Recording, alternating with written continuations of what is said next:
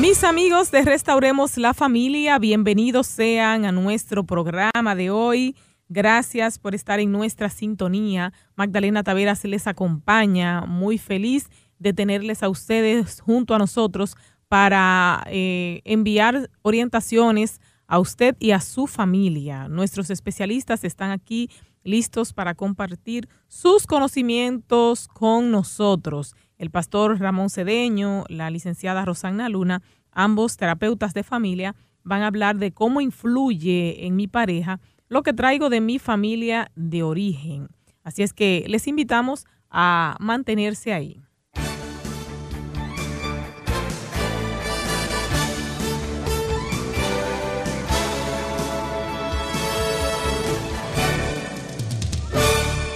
Bueno, eh, el hecho de estar casados es traer eh, lo que yo aprendí de mi familia de origen, más lo que mi pareja aprendió. Ambos traemos eso al matrimonio y hacemos una nueva mochila, ¿verdad? Eh, un nuevo bulto y hoy vamos a ver cómo vamos a manejarnos en el hogar y cómo influye en mi pareja lo que yo traigo en sí de mis conocimientos, mis creencias, mis costumbres, eh, aún mis traumas cuando yo no los he manejado, cómo esto influye en mi pareja y cómo podemos también resolver esto. Eh, así es que amigos, manténganse ahí y ya nuestros especialistas iniciarán con este tema interesante. Bienvenidos a ambos, eh, tanto al pastor Cedeño como a la licenciada Rosanna. ¿Cómo están ustedes hoy? Muy bien, gracias a Dios y contentos de iniciar una semana justamente aquí en este programa, también dándole la bienvenida a nuestros amigos de todas las partes.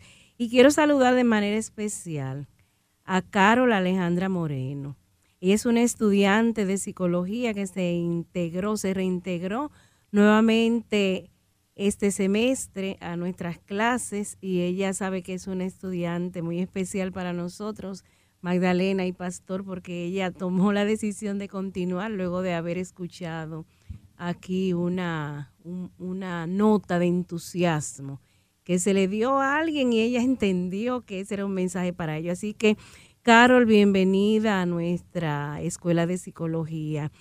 Con la bendición de Dios, con mucho que hacer, pero muy contentos con cada uno de los estudiantes. Así que bienvenidos a cada uno de ellos y realmente esperamos que el desarrollo del tema de hoy, que es de gran trascendencia, pueda ser de ayuda para cada uno de los que participan. Mm, bien. Quiero aprovechar también para decir a nuestros amables oyentes que es un grato placer encontrarme de nuevo con ustedes, para nosotros, para el equipo. Ustedes son la parte central, la razón de ser de este programa. Dios les bendiga ricamente. Amén. Y como eh, estamos en saludo, ¿verdad? Yo voy a aprovechar también, porque en el día de ayer estaba, estuve compartiendo con mi sobrino Brian Brito, y él eh, trabaja en IKEA. Me dice él que hay muchos de sus compañeros en IKEA que escuchan Restauremos la Familia. Así es que un saludo a todos los compañeros de mi sobrino Brian Brito que están ahí escuchando el programa. Dios les bendiga, ojalá y algún día podamos conocernos y qué bueno que están ahí en sintonía, que puedan aprender, seguir aprendiendo, ¿verdad? Sí. Eh, de lo que hablamos aquí cada día. Bueno, pues hablemos entonces de cómo influye en mi pareja lo que traigo de mi familia de origen. Eh, ¿Por qué chocan las parejas después de casados? Por las mismas razones que, que los unió cuando eran novios. y hay algo interesante, y es que aprendemos el concepto de ser pareja en nuestra familia de origen. No hay otro lugar, es ahí donde nosotros aprendemos. Eso significa que si ahí es nuestro aprendizaje, nosotros vamos a traer muchas cosas en, en, nuestra mochila. Hay algunas que se irán agregando, pero vamos a decir que el cultivo original lo traemos de nuestra familia. Ahora bien. Déjame, eh, eh, perdona que te interrumpe. Sí. Eh, ahí traemos, traemos todos los elementos, pero ¿qué pasa? Cuando se unen dos personas que vienen de familia donde tienen hábitos, costumbres, valores, muchas cosas donde hay notable diferencia. Aquí es donde las cosas se pone difícil y hay que tener un, una preparación o un espíritu especial para aprender a tomar y a dejar, a incorporar elementos de ambos. E incluso hay cosas que aunque no te afecten a ti como persona, pero no hace daño a la relación, eh, no podemos o debemos tratar de que lo que yo entienda que esto es lo que es bueno, que esto no es bueno, que tú lo dejes, sino entrar en un asunto, ¿verdad?, de negociación, de diálogo y ver qué puede contribuir para fortalecimiento de la familia, de la pareja y si hay algo que puede afectar, entonces todo es asunto de negociación, diálogo, tomar y dejar. Sí, y algo importante también es que eh, decía Magdalena al inicio que esas cosas que atrajo a la pareja son las que finalmente terminan estando, o sea, distanciándola muchas veces. ¿A qué se debe esto? Fíjate, cuando nosotros elegimos pareja, uno de los elementos menos importantes, eh, o no diría menos importantes, sino eh, el elemento de lo, de lo exterior, eso sí, llama a los ojos, eh, tu, tu pelo, tu manera de hablar, tu cuerpo, todo eso atrae. Sin embargo, hay una serie de necesidades que nosotros traemos interiormente. Y esas necesidades nos atraen más. Pero ¿qué sucede? Que esas necesidades generalmente son a nivel inconsciente. Entonces entramos en esa relación atraído. Si yo soy una persona muy pasiva, me atrae aquella persona que es activa porque yo siento que esa persona va a ser mi complemento, porque yo sé que esa persona me va a completar. Pero ¿qué sucede en el trayecto? En el trayecto lo que sucede es que a veces esa complementariedad se vuelve rígida y el que es pasivo sigue siendo cada vez más pasivo, el que es activo sigue siendo cada vez más activo. Y llega un momento en que ese estacionamiento en esos polos opuestos comienza a traer ciertas fricciones, porque ella podría decir si él es el activo, pero ven acá, cuando estamos en reuniones, casi ni siquiera me dedica tiempo, es solamente en haciendo cosas, moviéndose, y yo. Pero justamente eso fue lo que a él le atrajo de ti. Pero entonces él podría decir, pero ¿y esta mujer? Que no se integra, que vamos a los lugares y que no habla, no hace nada. Al contrario, lo que termina es que la gente se aburre cuando está frente a ella. Entonces, cosas así de simple van haciendo una escalada dentro de la pareja y va haciendo un distanciamiento. Y entonces, fíjate, no siempre se, se manifiesta, no siempre la pareja, porque no, no es algo que es tan consciente no siempre le dice, mira, lo que te pasa es tal o, cual cosa.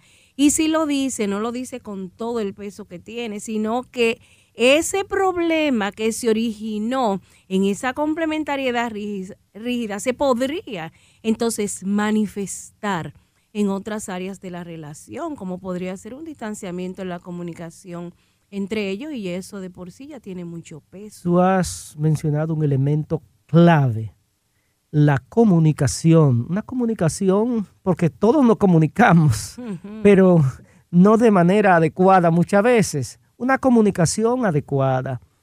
Eh, es cierto, los elementos de diferencias nos atraen al principio, pero si esta diferencia permanece muy marcadamente y no hay un movimiento de avance, porque si el que es sobregirado, muy acelerado, muy activo, ¿verdad?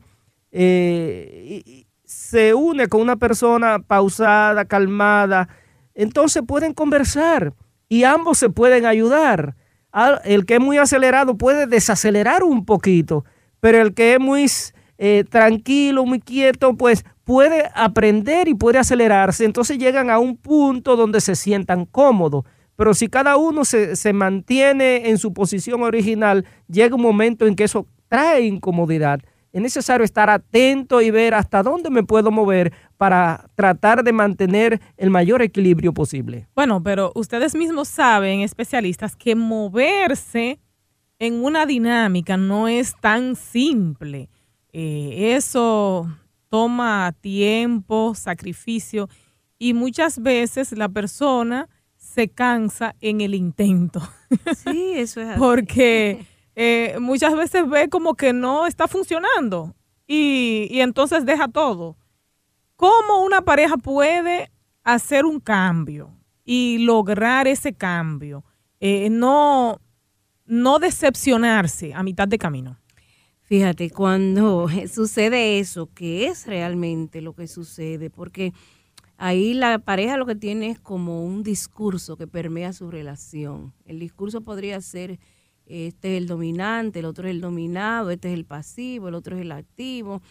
Entonces, ellos entran a lo que nosotros llamamos un círculo, hay una circularidad entre ellos.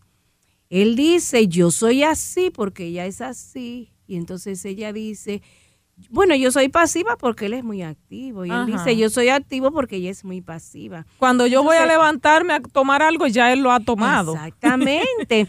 Entonces, en esa circularidad que establece la pareja, necesita algo exterior, alguien exterior, que les permita ver desde otro ángulo lo que ellos están viendo y que lo están describiendo. Están diciendo, mira, las cosas suceden, yo soy así porque ella es así.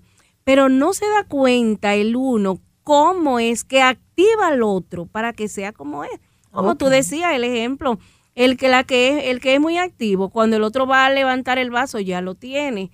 Entonces, eso lo que hace es que refuerza la pasividad del otro. Pero entonces uno se queja, pero es que ella es muy lenta, pero entonces la otra dice, pero él no me deja ni mover. Sí, entonces, señor. entonces, ahí voy cuando yo dije, tú reconoces que tú eres muy acelerado, muy rápido. Entonces, debes estar consciente de eso y hacer un esfuerzo consciente eh, para darle la oportunidad al otro, desacelerarte un poquito. Pero claro, ese, eh, eh, eso se logra con el diálogo, con la paciencia y, dominio propio. Y dominio propio, hay que tener mucho dominio propio. Cuando tú quieras hacer una cosa rápido, que tú te tengas que detener para darle la oportunidad a la otra persona para que tenga la oportunidad. requiere tiempo, trabajo y cooperación mutua comprensión.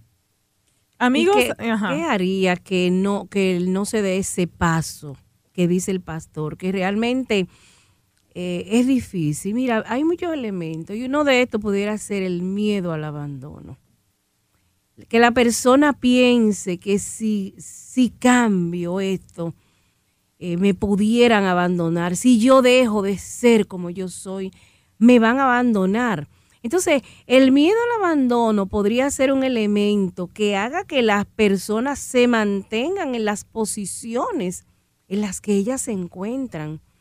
Y entonces, cuando hay ese miedo, porque no se tiene esa diferenciación, porque no se ha, no se ha visto algo diferente, lo que hace es que seguimos estancados y entonces buscamos justificación para esa postura, para esa dinámica que, hemos establecido con nuestra pareja, casi siempre, la mayoría de los casos, es necesario buscar ayuda. O si hay uno que se hace muy consciente de la situación, digamos, porque comenzó a leer sobre dinámica de pareja, y entonces esa persona decide yo voy a ser funcional. Y esa da un paso se mueve de la postura en que está.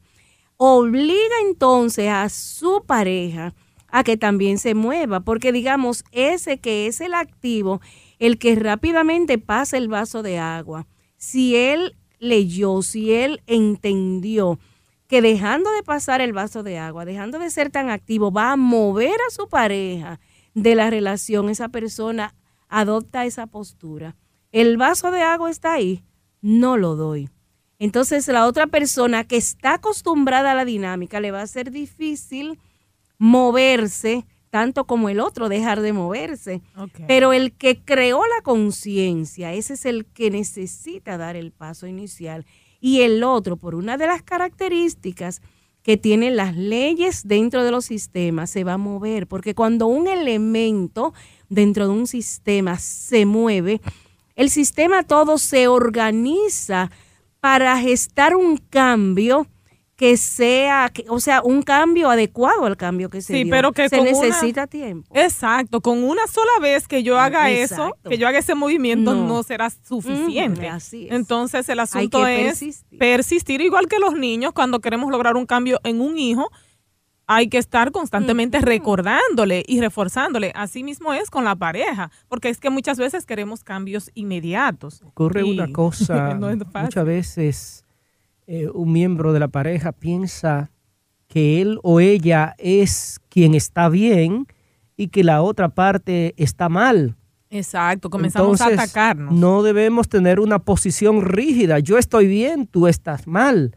Eh, yo no necesito cambiar. Debemos tener una postura abierta para entender que puedo estar equivocado o equivocada, que, puedo eh, estar fallando, y entonces a veces creemos, yo soy el que estoy bien, tú estás mal. Entonces esa es una posición que no permitirá el cambio. Interesante eso que usted dice, pastor, porque eso genera muchas crisis en los matrimonios, que mayormente yo eh, pienso tener la razón y que mi pareja es el que está equivocado, entonces comienzo constantemente a hablar mal de mi pareja, a molestarme con todo lo que él hace, porque digo, eh, siempre critico, ¿verdad? Porque mira cómo es que él hace esto y esto, a eso no se hace de esa manera, es Ciertamente, lo, lo, que el pastor habla, esa postura, es una de, de las posturas dentro de la corriente del análisis transaccional y es una postura, vamos a llamarle un poco peligroso, el yo estoy bien, tú estás mal.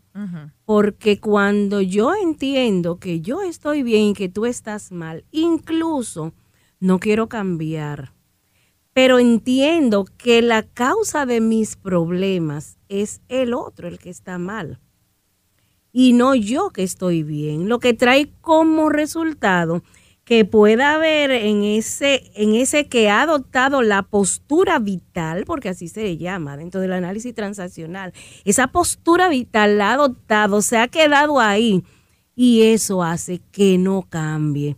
De manera que cuando, cuando se adopta esa postura, eh, eh, la pareja tiene déficit en cuanto a, a, lo que significaría cultivar la relación entre ellos. Entonces, eso lo que manda es una postura más abierta, que como decíamos, no se logra de un momento. Pero fíjense, nosotros vivimos en una época de tanta información, de tanto que podemos hacer, tanto que podemos buscar, tantos cursos que se dan, tanta literatura que hay, tanto eh, en, en, la, en la internet hay que buscar. Y fíjense, si nosotros entendemos que algo es importante para nosotros, buscamos ayuda.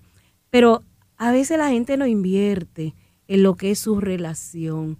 Y buscar información para aplicarlo a la relación de la pareja es algo que ayuda grandemente cuando eso se lleva a la práctica. Y sobre todas las cosas, poner a Dios en primer lugar porque Dios está tan interesado en las familias, en las parejas, por eso hay que ponerlo a Él en primer lugar, para que Él pueda guiar nuestros pasos de manera tal que una postura o con un, algo que yo vaya a decir que no está fuera del lugar, el Espíritu Santo, si le doy la oportunidad, me puede ayudar a que diga o deje de decir lo que aquello que no le va a hacer bien a la relación. Y muchas veces tenemos esa postura porque hemos visto en nuestros antepasados, desde el abuelo, casa, el hogar de mamá y papá, que las cosas se hacían así y creemos que es la única manera como se hace y que venimos marcados de esa manera y ya estamos rígidos. Pero necesitamos tener una mente abierta para analizar las cosas con un espíritu diferente y ver sobre todas las cosas qué es lo que mejor funciona, lo que trae mejores resultados para la relación, para la convivencia de pareja, para la convivencia familiar. No cerrarnos en que mis abuelos, mis padres, todos hacían las cosas así, por eso esto tiene que seguir así. Es necesario detenernos y ver porque pueden estar bien intencionados, pero bien equivocados. Sí, nosotros somos transformados por la renovación de nuestro entendimiento. Eso es un principio de la palabra. Entonces, cuando mi entendimiento es eh, renovado, yo soy transformada. Y en lo que tiene que ver con la relación de pareja, miren, hay tantos, vamos a decir, eh, tanto por donde cortar, que es necesario eh, nosotros tener una visión lo más clara posible, buscando, haciendo cursos, leyendo, basándonos en la, en la palabra de Dios. Hay un libro interesantísimo que se llama El hogar cristiano.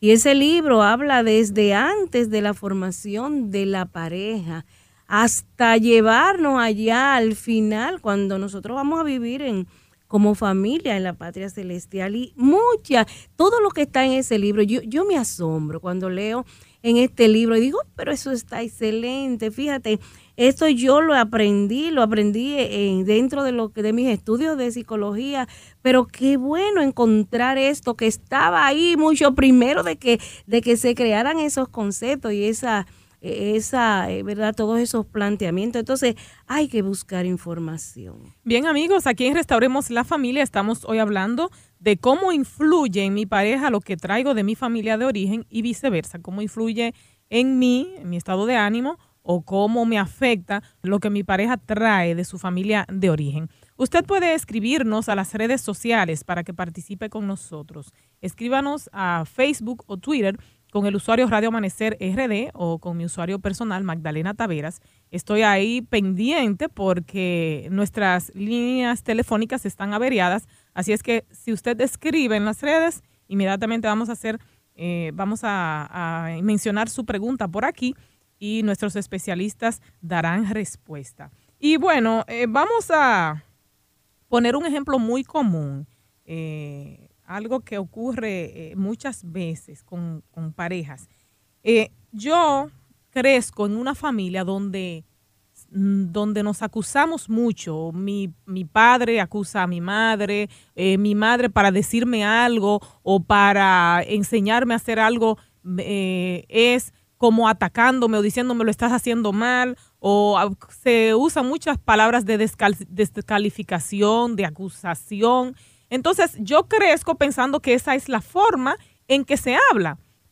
Cuando me caso, utilizo ese mismo lenguaje con mi pareja.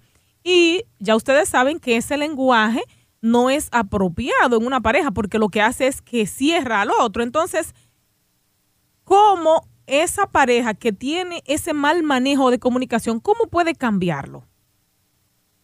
Tú has tocado algo muy importante hay un dicho popular que dice de tal palo, tal astilla. Y sin proponérnoslo en nuestros, en nuestros hogares, nosotros los padres a los hijos le transmitimos el modo de interactuar, la forma de hablar. Si usted tiene un, estilo de hablar explosivo, eh, acusatorio, eso es lo que van a ir eh, copiando los hijos y van a ir asumiendo como que eso es normal. Entonces, cuando se casan, pues tan pronto se presente la situación propicia para usar ese tipo de lenguaje, lo va a usar. Eh, debemos estar conscientes, en primer lugar, de que no todas las cosas que se hacen en el hogar, como se dicen, como se hace, es lo correcto. Eh, hay muchas distorsiones y a pesar de todo eso, debemos proponernos aprender a hacer las cosas correctas. Pero no podemos negar la influencia eh, que tiene el hogar, que tienen los padres, porque la escuela, el hogar es la primera escuela. Y las lecciones que allí se observan, se ven, pues se graban, que no voy a decir que es imposible cambiarla, transformarla, porque todo lo podemos en Cristo que nos fortalece. Amén. Sí. Cuando nos hacemos conscientes de que hay for siempre hay una manera de hacer la cosa mejor y trabajamos para eso es posible. Pero naturalmente eso trae su resultado y no todos logran eh, modificar o cambiar ese tipo de conducta negativa. Nosotros hemos hablado en otros programas acerca de la importancia de hacer un curso prematrimonial. El curso prematrimonial que no debe ser un curso de unas horas, debe ser todo un entrenamiento. Nos ayuda a poder eh, ver toda, todas esas cosas que nosotros traemos en la mochila. Pero bien, me dirá alguien, pero yo tengo cinco años, diez años de casado, ¿cómo voy a hacer un curso prematrimonial? Bueno, tu curso no se llamaría prematrimonial, sin embargo, mucho del contenido del curso prematrimonial te haría bien en saber, porque nos casamos para, eh, hacemos un voto, vamos a estar juntos, entramos a la relación con mucha felicidad. De momento comienzan a aparecer todas esas cosas de las que nos estaba hablando el pastor, todo eso que creo que es la, la única manera de hacer las cosas. Pero yo veo que eso no me da resultado. Pero ¿qué es lo que sucede? Que no tengo los recursos. No tengo eh, las herramientas para poder cambiar. Si la manera que aprendí es peleándose para cambiar una persona, cambiar entre comillas, yo no tengo otros recursos, así que yo voy a pelear y siento que cuando no peleo no estoy logrando lo que quiero. Entonces, ¿qué necesitas? Necesitas herramientas. Herramientas que podrías conseguir, como lo hemos dicho, en muchas oportunidades. Y poner en práctica, digamos, si tú estás en un lugar donde no puedes hacer el curso, donde no tiene, eh, pero hay cosas, principios que puedes poner en práctica. Por ejemplo, no se ponga el sol sobre vuestro enojo. Eso es un, un principio que puede ayudar a, la pareja a que puedan eh, resolver muchas de las situaciones que las van distanciando. Porque ¿cuál es el resultado? El resultado es que una ofensa hoy, otra ofensa mañana, y entonces en la relación hay uno que es pasivo, que es el que recibe, y ese recibe ofensa y ofensa y ofensa. Pero llega un día en que hay una gota que colma la copa y la persona estalla. Y el otro dice, pero aquí han pasado cosas peores. ¿Y por qué sucede esto aquí? Lo que sucedió es que lo que, lo que hizo que esa bomba estallara no fue lo que pasó en el momento, fue la acumulación. Entonces no podemos dejar que haya acumulación. Y eso yo creo que podemos entenderlos todos, independientemente de cuál haya sido nuestra familia, porque nosotros necesitamos tener una mente racional para poder entender muchas cosas. Por ejemplo, si peleando yo no he logrado cambiar, entonces yo puedo proponerme tratar de no pelear. Ah, pero ¿qué herramientas tengo? No sé qué es lo que voy a hacer.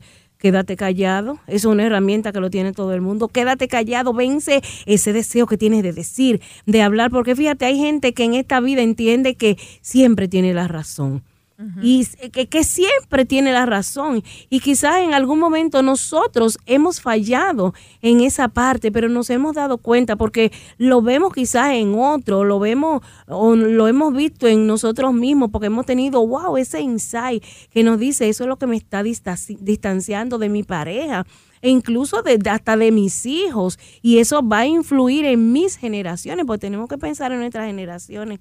Así que es asunto de tomar decisiones, tomar esas decisiones que a final de cuentas lo que van a hacer es redundar en beneficio para la pareja y también para los hijos y la siguiente Dice señora Rosana, me llamó la atención eh, cuando usted dijo ahora que algo, ¿verdad?, que no te gusta, eh, que te molesta, en cierta forma que te dicen las cosas en un momento.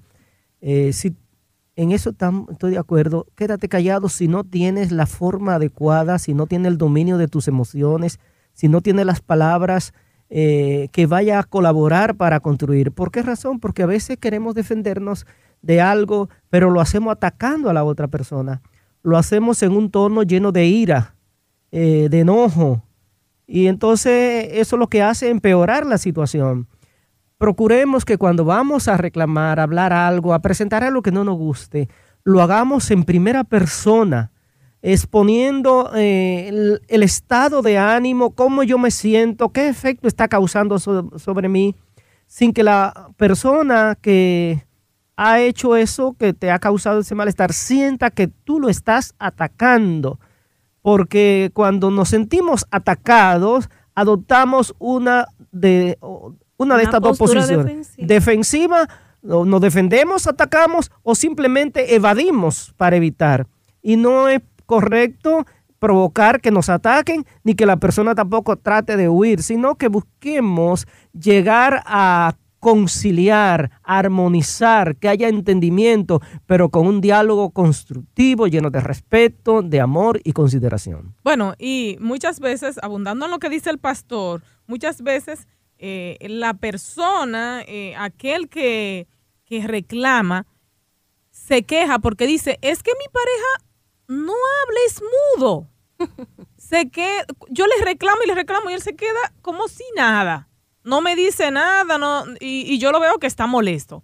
Pero entonces, y, eh, me imagino que el otro se queda callado y se encierra porque piensa es que mi pareja todo lo resuelve peleando y yo no quiero pleitos. Entonces, los dos se ponen en dos extremos. Uno que habla demasiado y que reclama, pero el otro callado, mudo pero que los dos, ambos están molestos. Y se van a cansar, llega un momento que ambos se van a cansar, entonces hay que moverse de esa posición y llegar a un nivel donde puedan tener un entendimiento mediante un diálogo franco.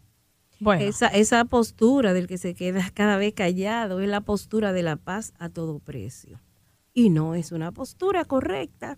La paz a todo precio no. Fíjate, mejor es que haya un conflicto abierto en la pareja y que ese conflicto se resuelva. Porque y, cuando conflicto, pero y conflicto no quiere decir que se van a atacar, se van a herir con palabras, con, con insultos, sino que hay un desacuerdo, pero van a dialogar en un ambiente de respeto y de consideración hasta llegar a armonizar. Y cuando ese conflicto se resuelve, entonces la pareja comienza a mirarse con otra con otra eh, visión. Comienza ya a mirar no el otro que lo tenía allá arriba, que no me atrevía a responder. Se dio el conflicto, me atreví, el que es el activo, en este caso que hemos tomado como el ejemplo, el activo se va a quedar asombrado frente a lo que hizo la otra y querrá mantener su posición. Okay. Porque sí, va, va a querer mantener su posición, pero si tú te activaste, y lograste decir algo, mantén esa postura. No es que siempre vas a ser el gallito ahora, a partir de ahora. Sí, porque a veces hay alguno que cuando ve que le funciona, dice, ah, no, pero aquí es, yo voy a ser ahora el gallito. No, señor. Es buscar un punto en el cual tú no, no haya uno en la relación que se sienta avasallado, que no hayan esas posturas tan rígidas, porque déjame decirte que no es que lo vamos a cambiar 100% todo, porque nosotros tenemos también que considerar unos elementos importantes. No, y en el matrimonio también la, eh, la solución no es yo gané el pleito, sino ganamos los dos, Exactamente. Y que también hay que considerar algunos elementos importantes, como son los que tienen que ver con, con los temperamentos. Hay el, temperamento, nosotros no cambiamos nuestro temperamento porque tiene una base genética. Ahora bien, ¿qué nosotros podemos hacer con esas partes de nuestro temperamento que, que no son las más saludables, que son deficiencias? Nosotros podemos tratar entonces de cultivar las partes de nuestro temperamento, porque todos los temperamentos tienen deficiencias y tienen, eh, tienen partes que son que hay que conservarla, tratar de desarrollar más esas que van a contribuir, pero entender que hay algunas con las que tendremos que, luchar y que posiblemente se van a manifestar en la relación de nuestra pareja. Bien amigos, aquí en Restauremos la Familia, hoy hablamos de cómo influye lo que yo hago, eh, cómo influye lo que aprendí de mi familia de origen, eh, cómo esto afecta a mi pareja y eh, viceversa. Usted puede escribirnos, recuerde, a nuestras redes sociales. Hay una amiga que nos escribió en Twitter y al regreso vamos a contestar su pregunta. Muchas gracias a todos. En breve regresamos con este tema tan interesante.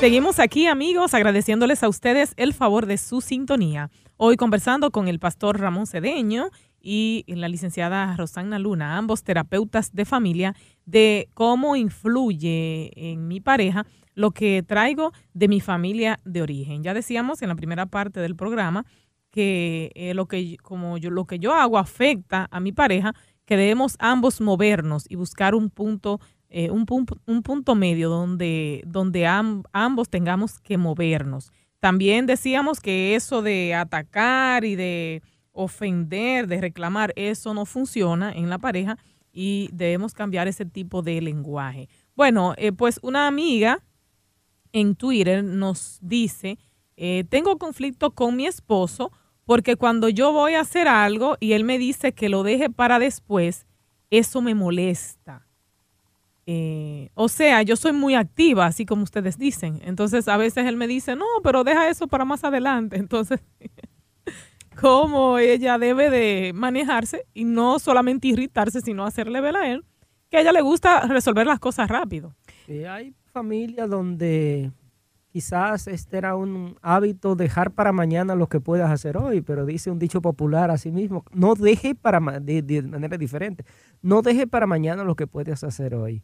Eh, eso es bueno que ustedes se sienten a conversar sobre las dificultades, los problemas que pueden presentarse cuando teniendo hoy la oportunidad de hacer algo eh, intencionalmente, entonces lo deja para mañana. El mañana trae otros afanes. Ahora, pudiera darse el caso de que ella no le esté dedicando tiempo a su esposo, porque cada día... Eso voy a pensar, eso, eh, estaba pensando. Ajá, que se lleve de, que, de siempre hacer, sí, que busca ese esposo con decirte que, que tú postergues. No es que tú vas a hacer de la postergación tu manera de operar, porque postergar es estar al día con el ayer, sino que busca tu esposo. Quizás estás dejando de dedicarle tiempo. Hay algo que está haciendo un triángulo entre ustedes. Tus muchas actividades están triangulando la relación. Entonces es como para que pienses, qué es lo que él está buscando, incluso que te sientes con él y que converses, no es que quiero postergar, pero que, que, se, que hablen acerca de qué es lo que se está buscando. Quizás en ese momento él busca la compañía, él busca eh, acariciarla, él busca conversar, él, él ve que su, su atención está muy centrada en las actividades. Entonces, amiga, baja tu nivel de actividad y dedica un poco más de tiempo a observar qué es lo que está pasando en la relación que te lleva a ti a accionar tanto. Y si nada está pasando, entiende que si sigues así podría pasar. Bueno, eh, eh, posiblemente no, entonces, si es así, no hay un lenguaje muy claro. Debe decir, siento necesidad de que pasemos tiempo juntos, de que nos sentemos a conversar, de que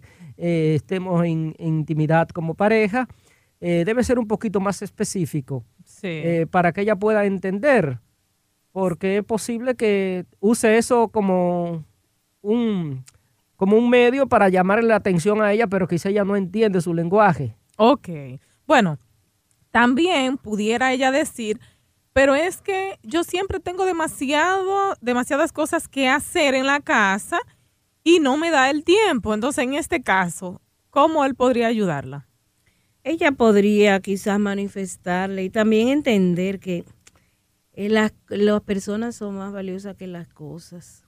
Y hay que estar presente, hacer presencia en la vida de las demás personas hay muchas mujeres que podrían querer hacer presencia en la vida de, ese hombre y que, o sea, no estoy haciendo, o sea, no eh, estoy sencillamente diciendo algo hipotético, que, que quisieran hacer presencia en esa vida y que tal vez tú por tus muchas actividades válidas todas, no le estás dando la oportunidad que él, que él quiere que se le dé. Quizás no le has dado la importancia y él pudiera entender que las cosas y las actividades son más importantes que él, lo cual se podría traducir en, en un concepto disminuido de él a la vista tuya. O sea, él se ve disminuido a tu vista. Saca tiempo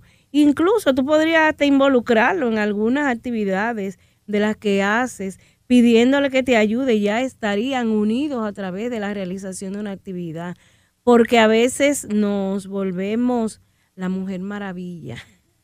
Y la mujer maravilla no nada existe. más no existe nada más que en la televisión. Y esto puede ser algo que lo traemos de nuestra familia de origen. Si tú tenías una mamá que continuamente estaba haciendo cosas, ordenando aquí, atiendo por allá, y no dedicaba tiempo para estar en un momento especial, fortaleciendo la relación con el esposo, eh, eso puede ser un patrón que igualmente los varones, que el, el papá anda corriendo por aquí buscando dinero para proveer en esta actividad fuera de la casa, pues piensa que cuando haga su hogar, pues va a seguir de la misma manera porque eso era normal y eso era lo que hacía papá. Así que hay modelos, hay modelos que traemos que necesitamos revisarlo porque no son lo que realmente convienen para una relación duradera, estable y feliz.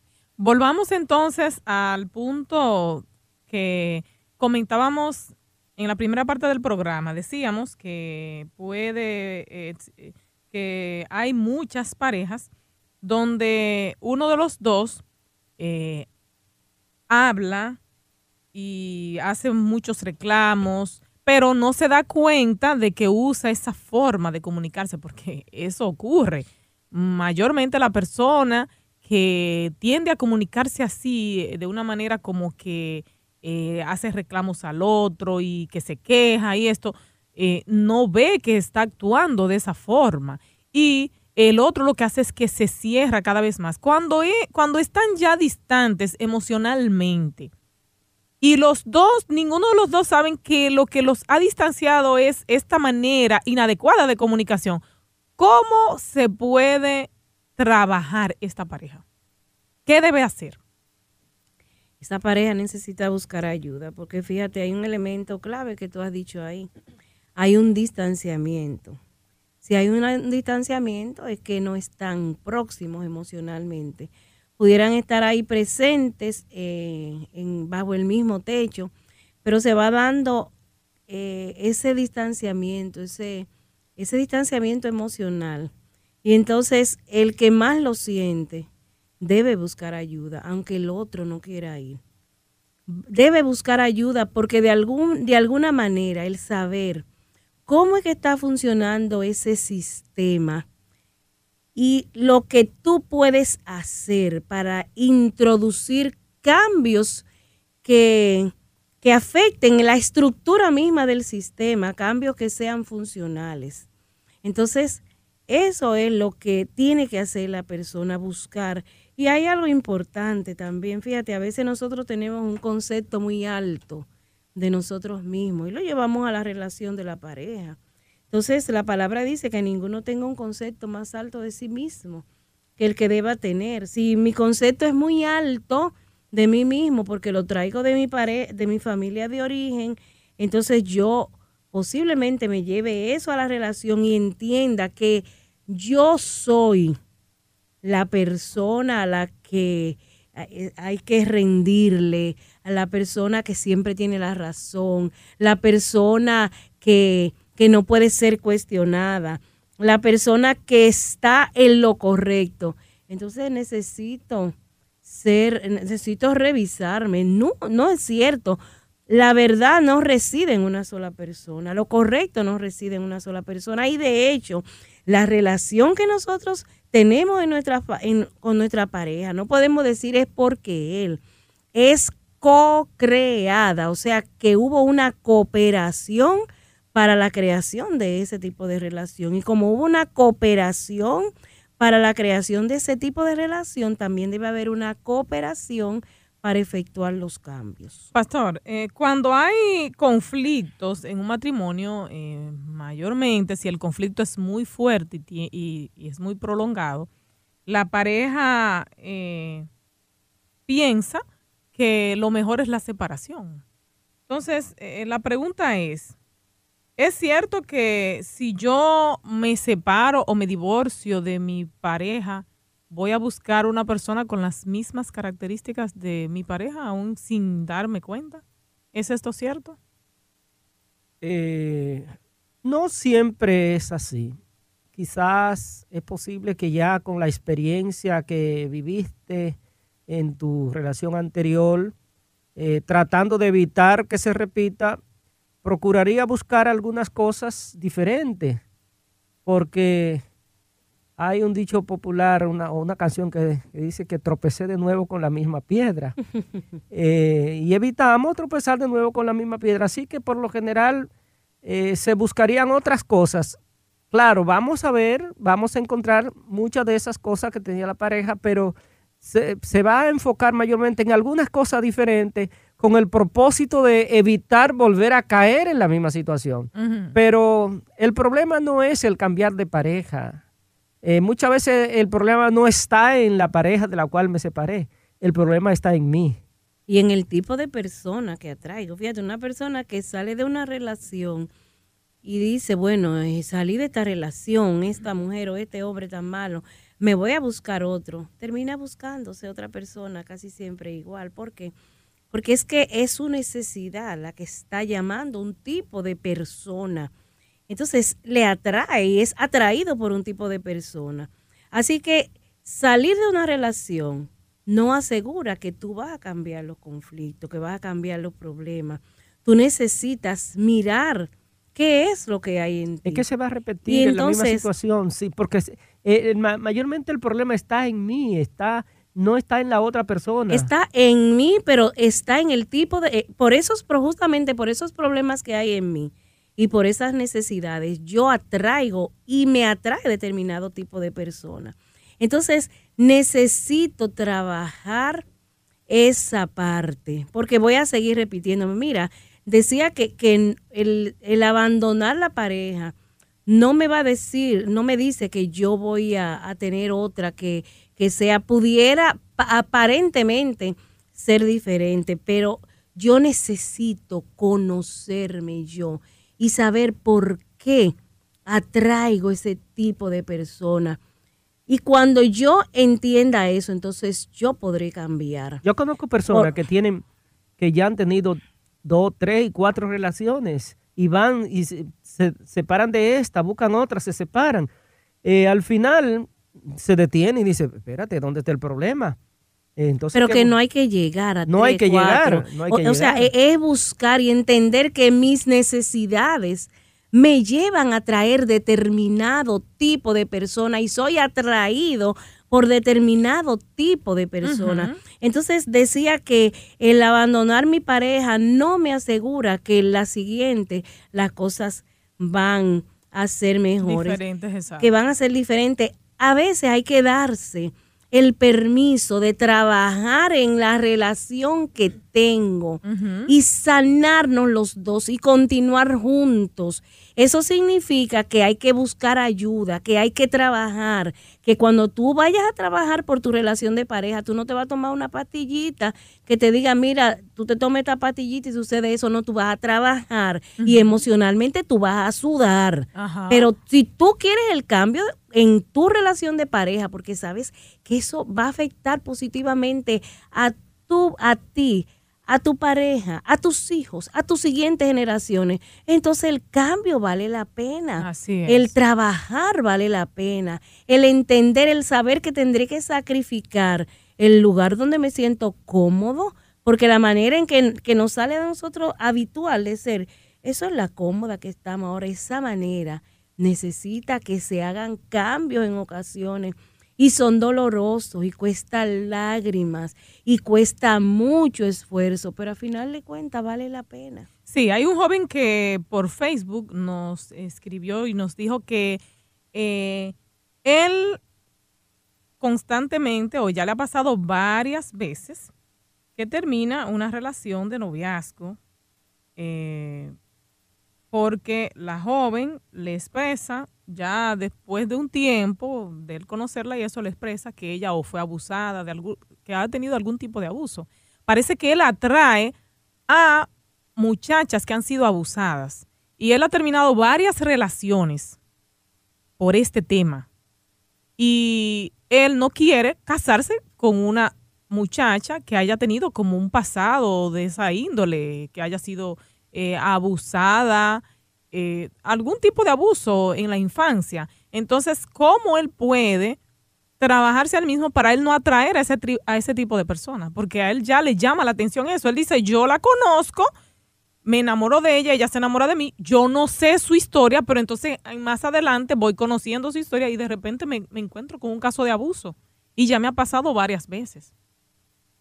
Bueno, un caso un poquito, ¿verdad? Eh, que me confunde y, difícil de encontrar una solución, pero eh, que él se revise qué característica, qué tipo de abordaje tiene hacia esas chicas. Eh, yo creo que está bien que le hayan confesado, le hayan dicho, porque muestran sinceridad. Eh, pero que él no está, parece que no está en la disposición de establecer y mantener una relación con personas que ya ha pasado por esa experiencia. Así que yo creo que una revisión de su abordaje, cómo usted trata a las personas, pero como que me trae un poquito a confusión de que con tanta frecuencia sí, lo que pasa, lo que pasa es que él tiene él tiene como un perfil del salvador detrás de la víctima. Entonces eh, si tú eres el salvador el rescatador así es que yo te visualizo así que te puedo ver como el rescatador el Superman que anda detrás buscando tú dices que mm, de repente te lo comienzan a contar bueno busca en ti esa vena de Salvador que tú tienes. Y esa vena de Salvador, entonces quítale un poquito y comienza a ver cuáles son las características comunes que tienen esas chicas a las que yo he atraído. ¿Por qué me han atraído? ¿Qué he visto en ella? He visto su pasividad, he visto su... ¿Qué, qué es lo que tú has visto a ella? Porque tú, si te, si haces una reflexión, tú vas a encontrar elementos comunes en cada una de ellas, que posiblemente hayan sí, haya sido lo que te ha traído de ella. Entonces, si eso, ¿verdad?, es lo que tú no quieres, si tú te vas a rebelar contra esa postura que tú has adoptado de Salvador, que quizás lo trae, entonces eh, necesitas cambiar ese, esa, esa atracción por esas, esos elementos que son los que, ay, esta muchacha quizá es... O que evite el acercamiento a, a, las muchachas que presenten esa característica de la cual usted ha hablado, que ahora la evalúe, porque si han pasado dos o tres casos, entonces ya puede evaluar la característica que le atrajeron a él. Claro, claro. Y se va, va, a encontrar características comunes en,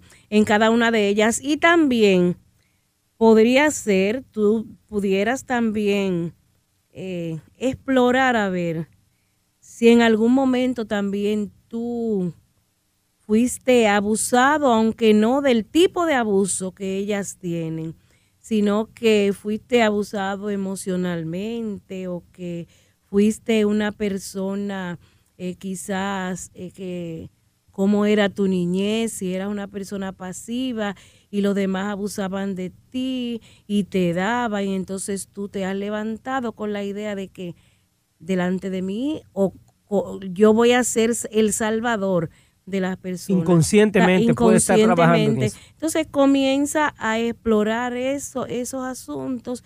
Quizás necesites ayuda para llegar a, a poder entender esa parte tuya. Pero te digo, no es para que te sientas ahora desesperado, sino que sepas que tú tienes esa, esa inclinación a salvar a las personas y que en cierto modo no es malo el querer salvar a las personas.